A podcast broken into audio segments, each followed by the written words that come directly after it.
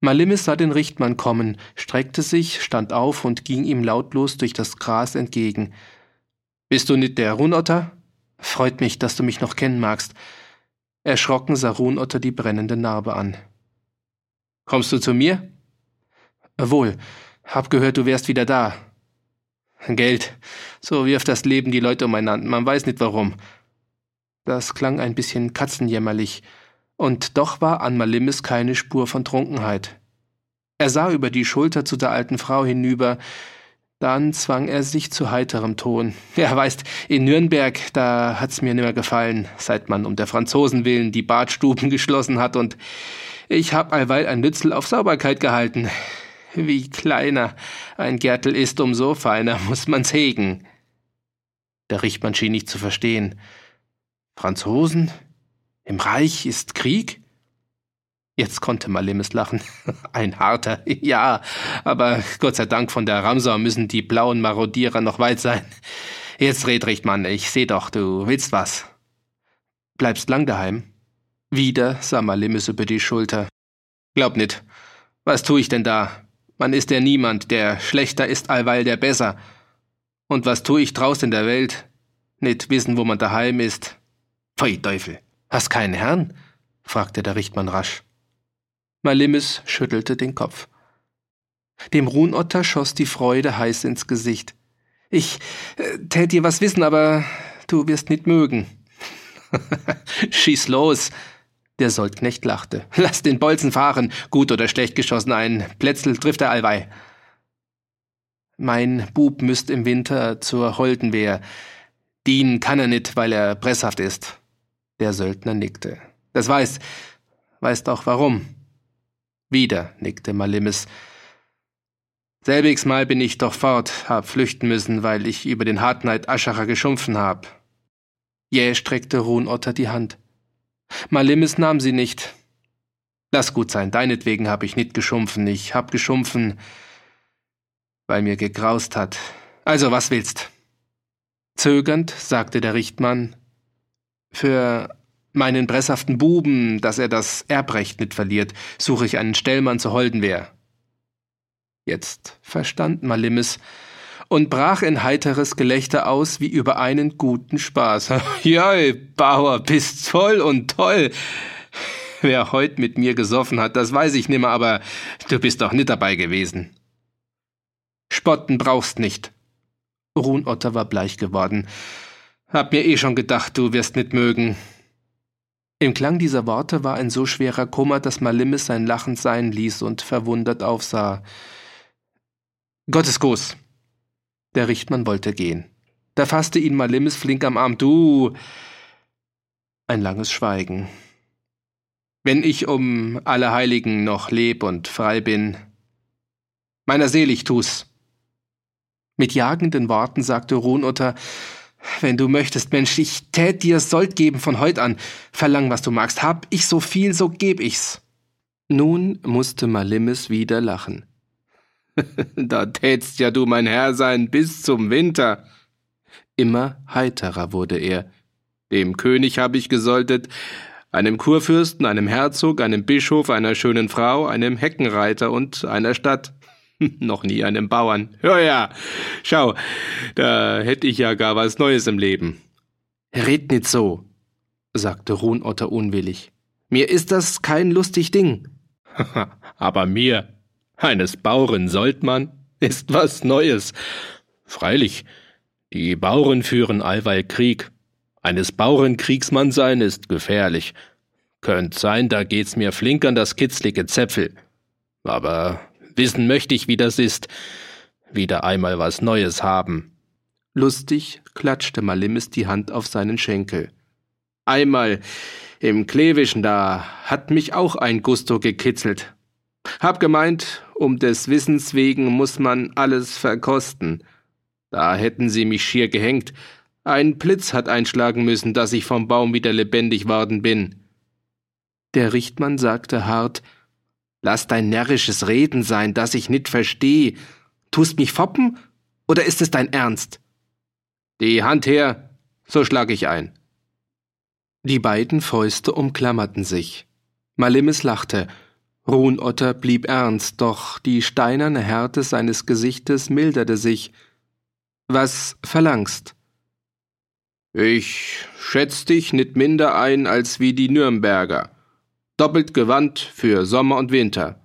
Bär und Eisen nach Not. Trank und Speis nach Landesbrauch. Im Frieden Stub und Bett. Bei Krieg einen Polster im Zelt. Zwanzig Pfund Pfennig als Doppelsold. Viermal im Jahr ein frommes Weibel und nach jeder gewonnenen Schlacht das Raubrecht.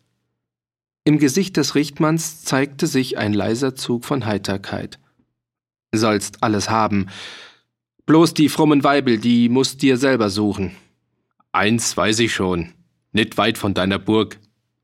Und meine Schlachten verliere ich. Da wirst kein Raubrecht haben. Ist auch nicht schlecht. Fasten und arm sein können ist eines Kriegsmanns beste Kunst. Gilt's, Malimis? Top. Top. Runotter wollte gleich zu seinem Gaul, aber Malimis fasste ihn am Gürtel. Halt, Herr, jetzt muss ich treu schwören. Geh, Mensch, lass die Fastnachtspossen. Das muss sein, sagte Malimis ernst. Er stellte die Beine breit, legte die linke auf seinen hageren Brustkasten, hob die rechte mit gespreizten Fingern und sagte, wie ein Frommer sein Gebet spricht. Meinem Herrn tu ich den Eid, will ihn schützen und ehren allzeit. In Fried und Gefecht, treu deinem Recht, bin ich dein Knecht. Mit Herz, Haut, Fleisch, Blut und Sinn, hast mich, wie ich bin. Und tät ich nit, wie du befohlen, soll mich der Teufel holen. Freundlich sagte der Richtmann, bist noch allweil der gleiche Narrenschüppel, der du als Bub gewesen. Er wollte gehen. Halt, Herr, jetzt muss ich das Knie beugen. Geh, lass doch, sowas mag ich nit. Herr, das muss sein. Sag doch nit allweil Herr zu mir, ich bin keiner. Der meinige bist. Malimis beugte auf höfische Weise das Knie. Meinem Herrn zur schuldigen Ehr. Als er aufstand, streckte er dem Ruhnotter die Hand hin. Es war etwas Warmes und Schönes in der Art, wie er sagte, Sei mir ein guter Herr, so bin ich ein guter Knecht, bei Tag und Nacht in Glück und Elend. Auf mich ist Verlass, Malimis. Auf mich nit minder. Der Soldknecht lachte. Also, morgen mit der Sonn steh ich ein bei dir. Mit wem hast Fed? Heut vor Nacht, da schleif ich noch meinen Biedenhänder. Da können wir morgen gleich losschlagen. Fast ein bisschen schmunzelnd machte der Richtmann eine abwehrende Bewegung mit der Hand. Da wirst dich nit tummeln brauchen. Wie brennendes Blut lag der rote Schimmer des Abends über allen Dingen der Erde. Als Ruhnotter schon gehen wollte, sah er zum Haus hinüber und sagte leis Von mir aus hast Urlaub bis zum Winter. Deine Mutter könnt's Unrecht sein, dass du gehst. Jede Spur von Heiterkeit erlosch in den Augen des Malimes. Die hat nit gemerkt, dass ich kommen bin. Wird nit merken, dass ich geh. Sieben Täg lang bin ich gelaufen, in einem Saus von Nürnberg bis zum Taubensee. Allweil eine Freud vor mir. Jetzt bin ich da. Wo ist die Freud? Er sah dem anderen in die Augen. Runotter. Wie von Nürnberg zum Taubensee, so ist der Weg von der Wiegen bis zur Grub. Seine Brust hob sich. Auf morgen. Ich komm und hast nit Kriegsmannsarbeit für mich, so lass mich die Säu hüten. Sind liebe Viecher. Herzlich sagte der Richtmann, bei mir sollst es gut haben. Du und ich, pass auf, das gibt zwei feste Kameraden. Sie gingen voneinander.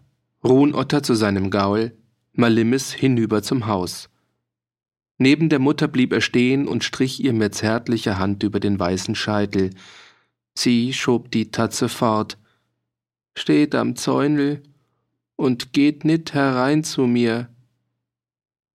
Malimis blieb noch immer bei ihr stehen und wartete. Dann streckte er die langen Glieder und trat ins Haus. Durch den glühenden Abend trabte der Schimmel gegen das enge Waldtal hinauf. Den Weg zum Hengmoos kannte er gut. Im Wald fing es schon zu dunkeln an. Der Schimmel fand sich zurecht, ohne dass sein Reiter ihn lenken musste. Es war im Richtmann eine Ruhe, über die er sich selber wunderte. Aber war denn nicht die angedrohte Pfändung eine Narretei geworden jetzt, seit er wusste, dass der gewechselte Rechtsbrief in der Truhe des Seppi Rühsam lag? Oder kam die Ruhe aus seiner Vaterfreude, weil er seine Kinder sehen sollte? Oder war diese Ruhe in seinem Herzen seit dem Handschlag des Malimis? Wird das Leben ein besser Ding in der Stund, in der man einen Menschen findet, aus dessen heiteren Augen die Treue redet? Im steilen Walde stieg Runotter ab, damit dem Schimmel das Klettern leichter würde. Als die beiden das dunkle Almfeld erreichten, nahm der Richtmann dem Gaul das Zaumstricklein und den Gurt herunter und ließ ihn laufen. Der Schimmel wälzte sich gleich in der nächsten Schlammwanne des Bruchbodens. Guck, wie gescheit. Der zieht sich ein warmes Jäckel an, dass er sich nit verkühlt. Raschen Ganges schritt Runotter über die Alm hinauf. Es war schon finster. In der Höhe und im stahlblauen Osten glänzten die großen Sterne. Gegen den Westen lag noch ein schwefelgelber Streif des versinkenden Lichtes über dem Lattengebirge. Warm wie aus einem Backofen strich die Nachtluft über das Gehänge herunter. In den Sümpfen des Bruchbodens sangen mit viel hundert Stimmen die Frösche. Diese Stimmen, von denen eine wie die andere klang, schwammen zu einem gleichmäßig flutenden Rhythmus ineinander ein endloses Lied mit einem einzigen Wort.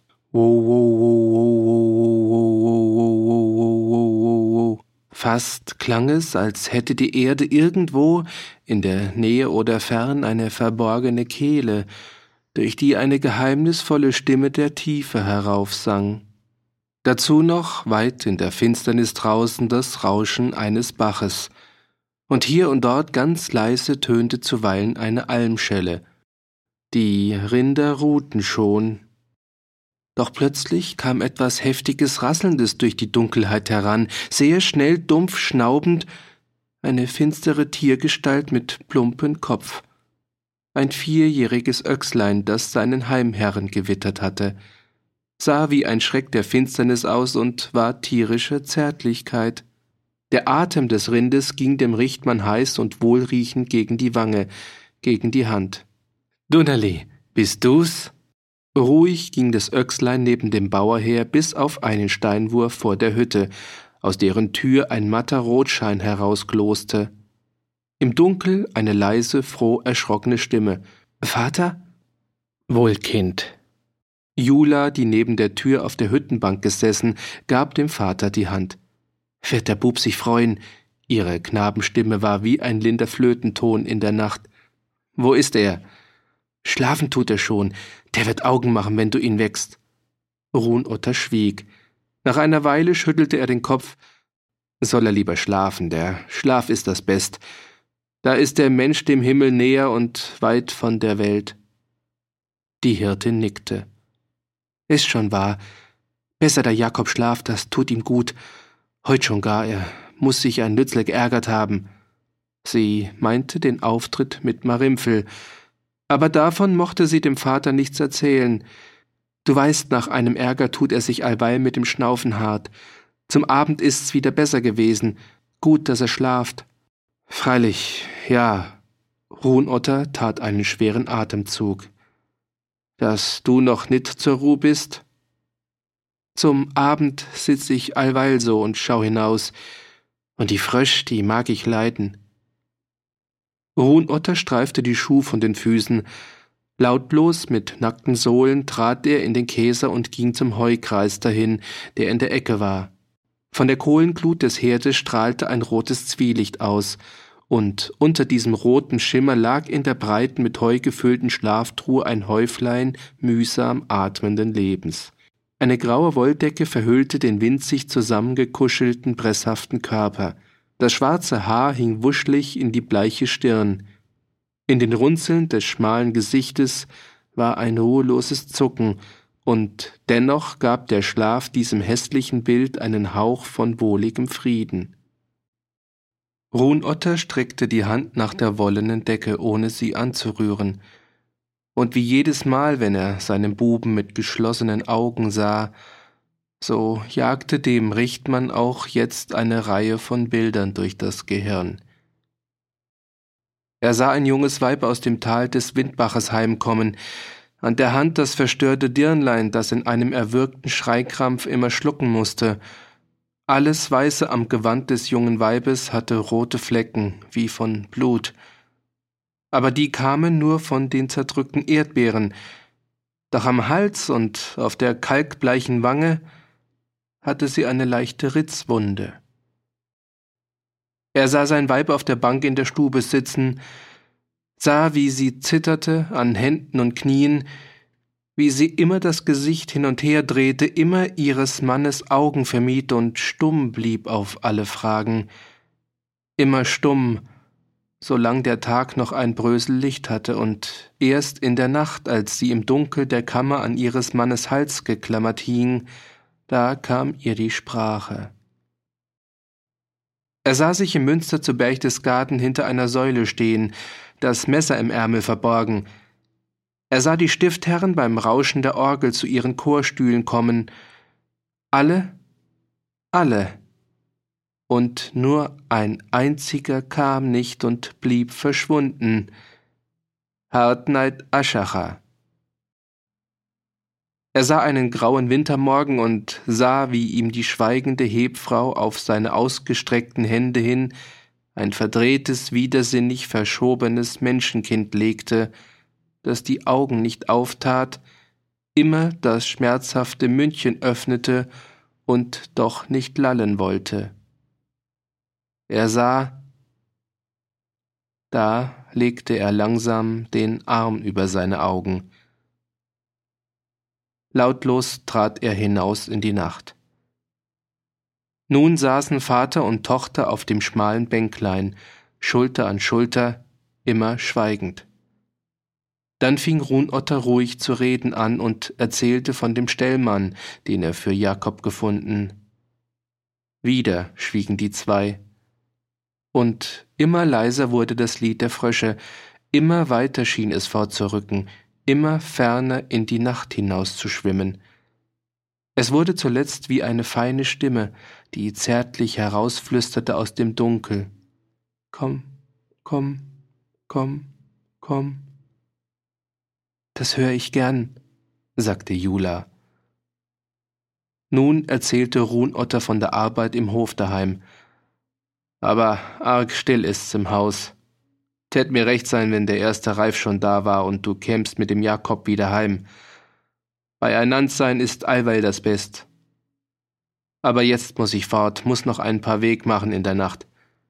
Er war aufgestanden und hatte Jula schon die Hand gereicht, und nun erst sprach er von dem anderen, von der Narretei dieser Pfändung. Die Hirtin erschrak, und in der Sorge um ihre Tiere, die sie lieb hatte, sprach sie zornige Worte. Der Vater schob die Füße in die Schuhe. Komm, geh ein Lützel weiter vom Käser weg. Der Bub soll mich nit sehen, wenn er aufwacht. Der braucht's nit wissen. Die beiden gingen langsam in die Nacht hinaus. Ruhnotter mit Zaum und Gurt über dem Arm. Als der Vater stehen blieb, sagte Jula in Zorn: Das ist doch Unrecht, Vater. Mehr Unverstand und ein Lützel Irrtum, der sich weisen wird. Ich glaub eh, sie lassen's gut sein. Aber komm, die Pfändleut, so musst du dich nit aufregen. Ich schick dir morgen in der Früh den Heiner herauf. Tat selber kommen, wenn ich nit bei der Knotschaft sein müsst. Und zum Pass da hinten, gegen den Hallturm leg ich einen Buben als Lug aus.